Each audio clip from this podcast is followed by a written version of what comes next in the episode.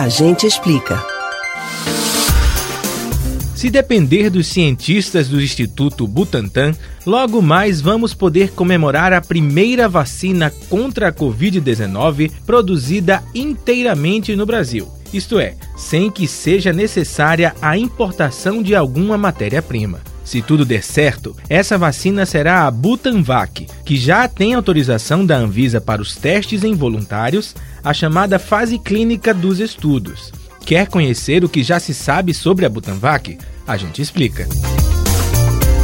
A pesquisa clínica de fase 1 e 2 da Butanvac está dividida em três etapas, A, B e C. Neste momento, está autorizada a etapa A do estudo, que vai envolver 400 voluntários.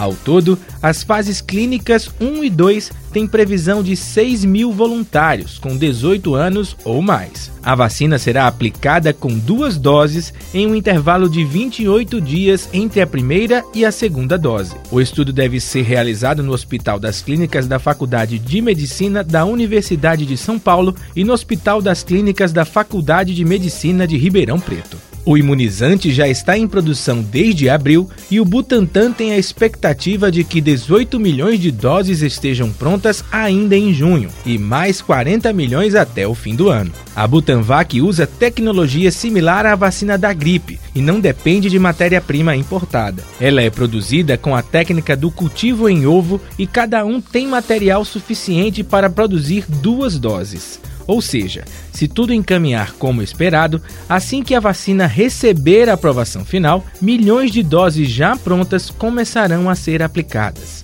Em maio, o gerente de produção do instituto disse que o Butantan já estava produzindo o oitavo lote da vacina e cada um tem cerca de um milhão de doses.